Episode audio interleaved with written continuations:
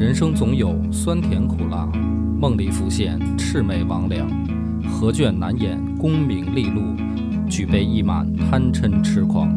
野史下酒四电台，道出不一样的精彩。本节目由优琴家居天猫旗舰店冠名播出。我们会在微信的公众号每天更新一档音频节目，这档音频节目是微信的独家，不会在其他各平台上听到。希望感兴趣的朋友关注“野史下酒”的微信公众号。上回我们讲的太和改制，因为节目时间过长，所以切分成了两段儿。那么这一期的内容是太和改制的后半部分。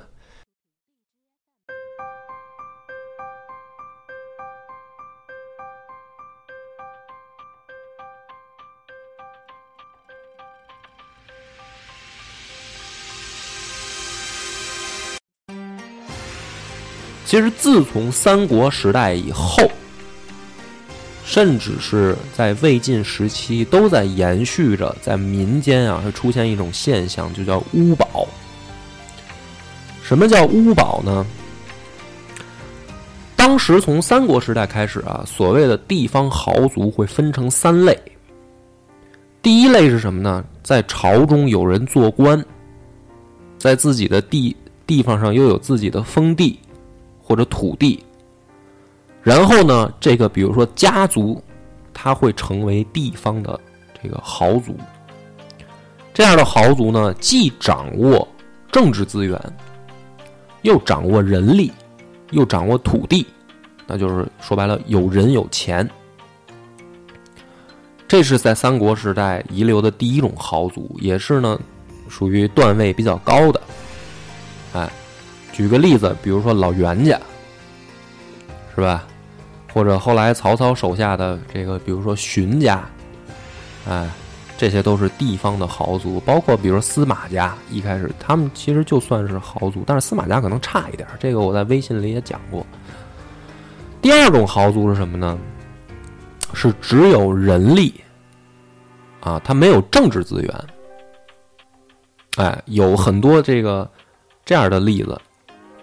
就是他在当地啊，他们家族势力很大，但是呢上达不到朝廷。可是，在军阀混战的时候呢，这个因为你，你像比如说曹操手下的许褚，他就属于这种第二类啊，他有自己的班底，包括比如说曹操手下的李典，这些人就是也是豪族，但是他们是地方豪族，他们自己养兵是吧？哎，他们自己有人。啊，有地，他只不过呢，跟一类的士族就差的是他没有政治资源。那么这样的人呢，在乱世的时候也会得到重用。哎，我打仗嘛，我就能能有更多的资源，我能拉拢的话，我当然要拉拢进来了。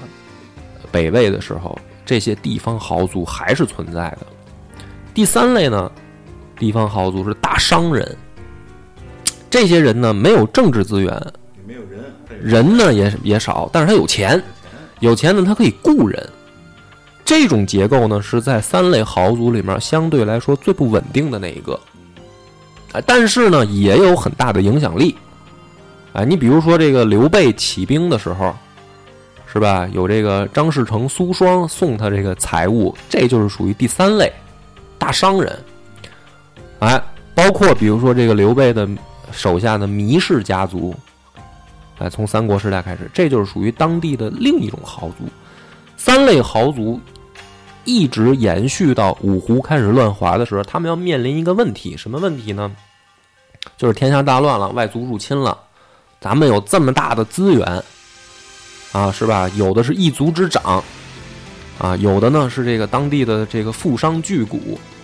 那天下大乱了，他们怎么办呢？他只有两个选择。第一个呢是跟着朝廷跑，就是南渡。这个咱们在这个《永嘉之祸》也讲过了啊。衣冠南渡指的就是这种选择的人，啊，他们跟着司马家跑到南方，重新建立政权，重新在南方再开枝散叶。但是还有一类豪族啊，就是我指的是这种二三二三类的豪族，他没有政治资源的这些人，他跟不了皇帝跑的人，哎，自己跑或者他们又又觉得难度比较大的，他怎么办呢？他就只能在他自己的家乡建立屋堡。这个屋堡到什么程度呢？你可以考想象成就是，呃，西方古代的那种城堡，或者说日本战国时代的那种那种大的天主楼。这样的屋堡上面呢，有小一点的有几十个箭楼，大一点的有上百座箭楼，周围是城墙。他为什么呢？他跑不了，他就是我把当地的我自己的宗族跟我几个姻亲的宗族我联合起来，自己养兵，然后外族入侵了，我们就都躲进屋堡来。那么这样的这个情况下呢，往往很多小的宗族啊，他的这个屋堡太小，他独独自难以抵抗外族的这个侵略，怎么办呢？他们还通过互相之间的婚姻的联姻，就是我们形成几个屋堡之间的联盟，呃，通过这种血缘关系缔结成盟盟友。所以呢，你看之前咱们讲这个什么，比如说祖逖北伐的时候啊，这个好多时候也也讲过，是吧？什么这个当地有人群起响应，指的就是这帮人。啊，一看祖国回来了，啊，我们跟着祖国这个重新往北打。但是这个南朝又不争气，好几次北伐又失败了，那这些人就只能流落在当地。当时的北魏的统治者呢，拿他们也没办法，嗯，因为盘根错节，结成联盟，所以呢，北魏的后来选择的方式就是说，大的宗族的宗主怎么办呢？纳入北魏基层的核心统治圈儿，你可以来北魏做官。那么通过这样的控制呢，相当于解决了，就是说我不会正面跟汉人在地方上再起这种不断的摩擦，就是你的宗主实际上是现在我们承认你的合法的这个统治地位了。但是呢，这会出现一个问题，就是乌堡里面的人力、物力跟财力，政府调动不上来，收不上来他的税。你肯定调动不上。呃，然后呢，他也不给你出徭役、出这兵役，那么这个要怎么办？二哥咋办？碰到如果你是北魏的这个统治者，碰到这样的问题，我跟你讲，背景已经讲清楚了。国家现在有大大小小无数地方的豪族，是从他们这些乌堡的这些统，就乌堡内部的统治者之中啊，嗯，提取一些人，吸纳到朝廷里。哎，不，现在本来就在朝廷里，这些人都在朝廷做官那儿啊。当然你调动不动，比如说你这个收税吧，比如说啊，你你们家，比如说比如说你是皇帝，我是大臣啊，我们家实际上呢有两百户，啊，实际上每一户比如说五到十个人，那我我最后给你上报朝廷了，因为都都在我自己的屋堡里，我就我我们家就十户，剩下九十户我不报，你怎么办？那就朝廷往里派人呗，你派人，你有什么？你不能进来啊！你凭什么？吸吸不了，派嗯派不出去，嗯，那就揍他呗。揍的对啊，地方之间互相是血缘姻亲的联系，你动一个，全部跟你对着干。那就联姻，把哎，公主派出去嗯、派公主，有多少公主？对啊，那有多少公主生呗，啊我操，对吧？啊？好，这个没事，你别猜啊。第二步就很关键了，叫三长制。三长制呢是这样的一个意思啊，说在地方啊设立三长，哪三长呢？以五家为一邻，设一邻长；五邻为一里，设一里长；五里为一党，设一党长。哎，您看，比如说现在咱们这个地名还有还有这个当时的这个古代的印记呢。你比如说我住这个地，啊，好像在节目里不能透露我的地址哈。比如说这个，比如说呃和平里，嗯，是吧？把我透露出去了。啊，像这个这些，它它地名啊，你看叫什么什么里，它就是这个古代的这个意思啊。因为武林为一里，设一里长，实际上就是一个小村庄，它就可以叫里啊。后来这个命名方式也影响到了这个呃这个隔隔了一条海的日本的同胞是吧？这个有这个木这个火火之里木叶村什么的，是吧？啊，那么这个制度是什么呢？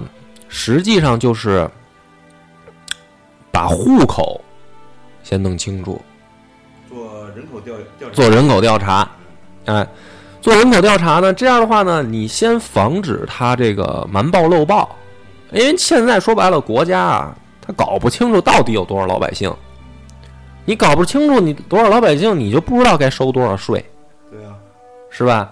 你指望这些宗族的人，他给你把这事儿给你报上来呢，那不行，不靠谱。不靠谱，他不给你报。嗯，你不你不了解这个数据，你就没办法征征税，跟没有办法去征徭役兵役。所以呢，这个制度虽然很简单，啊，这个就是搞人口调查、人口普查，然后呢，让这些最基层的这些里长、什么邻长、党长他们去统计，然后报给朝廷。那么这个时候，帆儿哥，你觉得会不会遭到有人的反对呢？你这说白了，一个是为了统计，嗯。另外呢，给他们一些这个屋堡里边的人的一些官职放了一点权，嗯。嗯，不好说呀，这事儿。嗯，那当时呢，有一个叫中书令郑熙的，直接就跳出来说了，说看上去可行，其实根本推行不了啊。那比如说方儿，你觉得能不能推行得了？我觉着不行，因为你给他的是他已经有的东西啊，嗯对吧？你比如说给他什么里长这些东西，他我不要那名儿，我在我这个呃这个屋堡里边，我也能行使这样的权利啊，嗯对吧？嗯，哎，你说的已经到核心了，所以你再往下想一个，你再想想，他推行得下去？嗯，因为最后担任这些所谓的邻长、里长、党长的，还只是这些屋堡的主人。嗯，明白了吧？就是实际上他的不是说想多给他，嗯是就我这个这个我的新的政权是不不不不不毁灭你这些东西，嗯，就是你原本是黑的，现在让你成白的，现在让你成白的，而且你以前没有这个政治的口子，嗯。等于是给你的一个给你最基层的这个，对。就是所谓的替国家办事儿的权利。啊。你比如说你是一个里长啊，那这你管的这二十五家儿就算你的了，你去找他们征税，派兵役、派徭役，那你就有权利了。你这个权力的行使，实际上在基层你就正当化了，啊，而不是靠宗族的血缘和你的财力去控制的了。所以这个三长制最后能推行下去，但是能推行下去，就有一个问题就出来了，那它解决什么问题了呀？对吧？就是你费了半天劲，最后你解决什么问题了呢？那他他会不会还是出现瞒报漏报呢？那这种个别情况肯定会啊。还是会，对吧？对啊所以大家肯定就会读着就懵了，就是就是觉得那这个制度不就没用吗？说白了，为什么我把它放在第二条讲？它比那个班录制还管用，因为后面第三条就出来了。第三条叫均田令。哎，我再给大家说一下这个均田令是怎么回事。三长制制定推行了以后，朝廷又颁布了一条命令，叫均田令。令里面是说，男子年满十五岁以上的受禄田，禄田呢就是你只能种这个谷物的田地。一个成年男子受四十亩，女人受二十亩。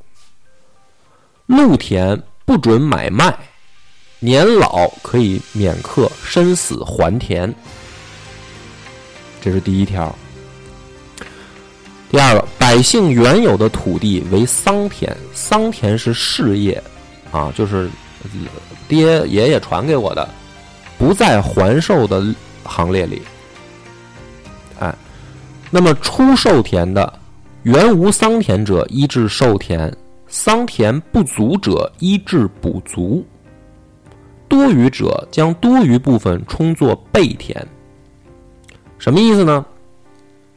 比如说啊，大飞跟芳儿，这就是土改呀！哎，你听啊，啊比如说芳儿，你家里面你爹给你传了二十亩地，那么政府的这个政策下来以后呢，你可以拿着你的户口本儿，再去这个居委会再领二十亩地，补足你的这个四十亩。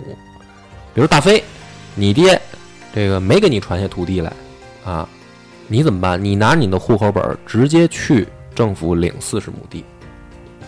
但是你俩的区别是什么呢？芳儿那二十亩，他死了，他传不给儿子，他只能传他自己原有那二十亩。哎，你呢？你这四十亩都传不了，就是你要是死了，这个田地得还给政府。嗯啊，但是呢，你们俩要是有孩子，嗯他可以再拿户口本去领，嗯明白吧？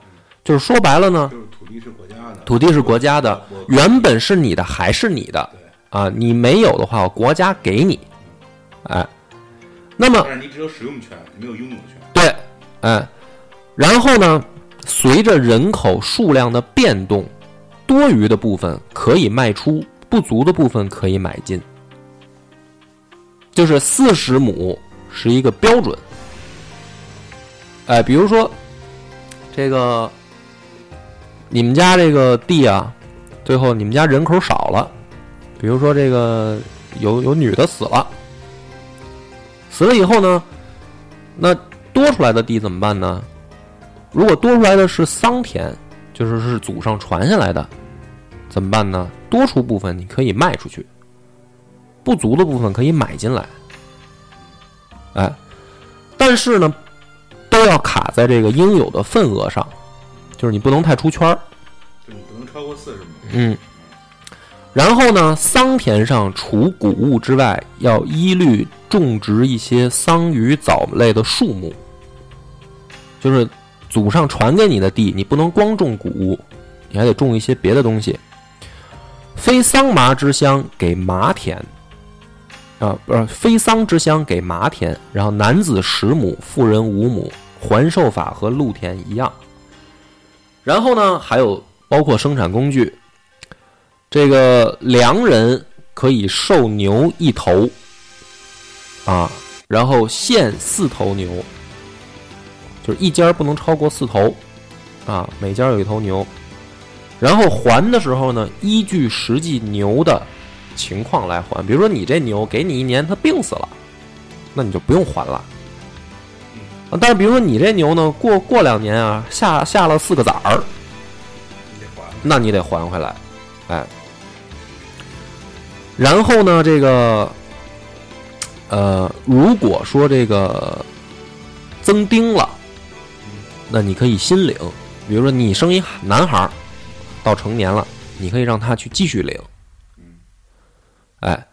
然后呢，官吏给公田，刺史十五顷，太守十顷，至中别驾八顷，县令、郡丞六顷。但是公田离职时移交给下任，不得转卖。哎，这个均田令说完了，凡儿哥，你理解为什么要出三长制在先了吧？嗯明白为啥了吗？你琢磨一下，你说这个，那我再问你，你觉得这个均田令推行得下去吗？推行得下去啊。为什么呢？这个咱不能说耕那个耕者有其田是种幸福啊，就是说他、你不管是说这个田地的所有权是不是你，嗯。它这个制度是使用权，这个概念很主要。这个使用权其实是就伴随着你生到死，嗯。其实就如同于变相的这种所有权，嗯。而且它还让，就是说其实它是变相的在刺激你，嗯。这个把生产力在提高。因为如果你用你的田地制造出来的多余的这个呃经济效益，嗯，你还可以进行买卖这土地，这他妈很重要，嗯。对吧？所以它保证了这个人的本身的这个收入来源，嗯又保证了国家的这个，你比如说战略物资嗯这这这种种植，嗯您还可以买卖。嗯您五保的这些人呢，也并不是在说由他们来分配这些土地，而是靠你自己的这个能力嗯去赚取更多更少，因为有国家政策在后边支持的，嗯对吧？那肯定能推行得下去呀。你就是屋堡的主人不推行下去，底下的人也得上来呀，嗯对吧？这跟现在中国的这个农，就是这个呃农产的这个土地可以进行流转，有一点类似啊。嗯。那你觉得如果没有三长制，这事儿推得下去？那不可，能啊！就不可能了。你是你地多了，你就成头子了，嗯，对不对？你还是得有行政长官在上面压着呢。所以啊，好多在这个太和改制的时候呢，在历史上分成了两派意见。啊，我为什么这么来讲呢？就是我为什么按照这个顺序来讲，哪两派意见呢？因为在史书上记载会出现一个疑案，就是三长制跟均田令的时间啊出现了矛盾。有的史料记载是三长制在前，均田令在后。也有的史料记载是均田令在前，三长制在后，相互矛盾，甚至是有的是同一本书，两个时间点记载的是矛盾的。于是呢，在在这个呃学界呢，就产生了两两种意见，一种认为就是三三长制在前，就是按照实际情况三长制在前；一种认为均田令在前，啊，所以就刚才我问逻辑性不对，那是因为我刚才那么讲啊，所以我就是按照逻辑在讲。如果你直接推行均田令，我认为是推行不下去的。你没有限制，对，因为这个里面会涉及到一个很关键的问题，就是这些地方的豪族跟巫堡，他控制着土地，原来他的土地上的农民都是佃户，就说白了是交租子给自己的主人。嗯，所以你直接推行均田令的时候，这些巫堡肯定不干。翻了自己了，就说白了，自己手下的这些农民从佃户变成了地主。地主，我我变成了跟他们一样的了对，是吧？不管我认不认官职，我从身份上，因为我刚才也说了，官职官员的是公田，对吧？那么这样的话，直接推行均田令肯定是推行不下去的。但是为什么三长制先推行就行？实际上从屋堡内部自己分化了。就保证你的阶级是稳定的。因为有一些大族，他可能是把自己宗族的子弟安排成，比如说林长、里长，但是最最基层的那些，肯定也要让当地的农民去干，他没有那么多宗族的人，是吧？比如说你一个屋堡里面，假如说住了这个几千人的屋堡，那你一个宗族又能有多少人呢？顶天了几百人吧。那你最最基层的那个，你是不是得让当地你的你自己手下的这个农民得出来？但是呢，在三长制的时候，你认为没关系，因为大的控制权力还在屋堡的这些宗族的宗主手里。但是实际上，你已经承认了国家的法律。那么这个时候，在三长制之后推行均田令的时候，这些底层的农民就不听你的了。你哪怕说我就是一个普通农民，是吧？哎，我有权利去领我的四十亩地的时候，那也就意味着这个时候税收是可以交上来的了。对，所以呢，整个的太和改制这三条推行下去以后，实际上是一个你可以看得出来是一个分计划、分步骤的改制。先针对中央的官员，你先不要贪污腐败了，啊，给你发工资。那工资从哪儿来？从老百姓手里来。老百姓在哪儿？很多老百姓在屋堡里。那屋堡的老百姓怎么处理？先把屋堡的这个身份合法化，让他的控制权先得到合法化，然后并且分化他部分的权利，最后再重新用土改的方式，让老百姓耕者有其田。耕者有其田，你就有税收，你就有税收了以后，你就可以给官员发工资，你就可以谁在贪污腐败我就办谁。其实从从这个整个事儿来看的话，就是乌堡前边是占了便宜的，嗯之后后边呢，乌堡是自己吃了哑巴亏的。嗯，但是从国家来讲，必须要这么做。对啊，哎，这才是可，就是我们汉家的这个文明或者文化的精髓就在于此。哎，如果这个少数民族统治者不用这一套，他就没法在这个土地上建立自己的王朝，或者他可以强行靠武力建立，但是最后要么被赶出去，你要么像北魏这样，对。所以呢，这三条讲完，就说明了什么呢？说明了北魏整个的王朝已经从文化上到行政上，甚至到基层的建设上，逐步汉化了。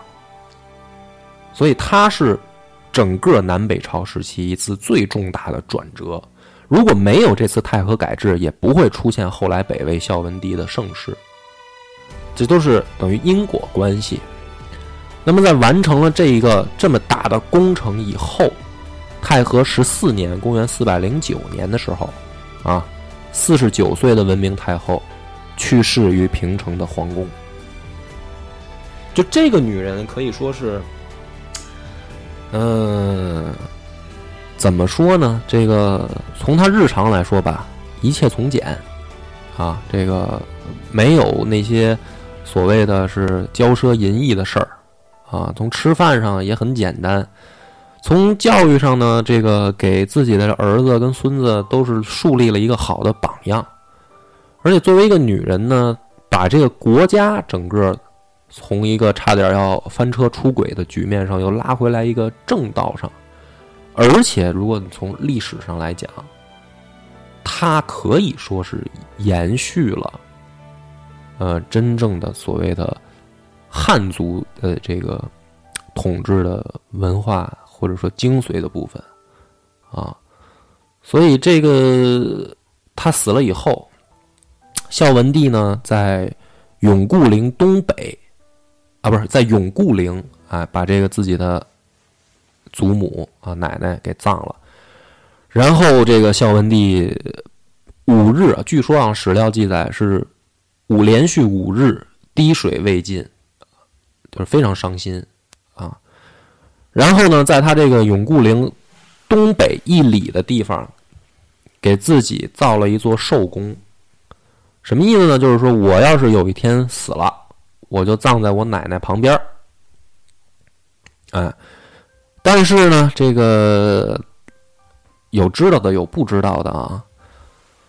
因为这一场太和改制，北魏走上了正轨啊，然后出现了后来北魏的这个全面汉化，啊，所以最后呢，孝文帝也没葬在这儿啊，因为最后他们又迁都了啊，从平城迁到了洛阳，这些都是其实是呃在文明皇后时时代打下的基础啊。但是从这一点上来讲，你可以看到。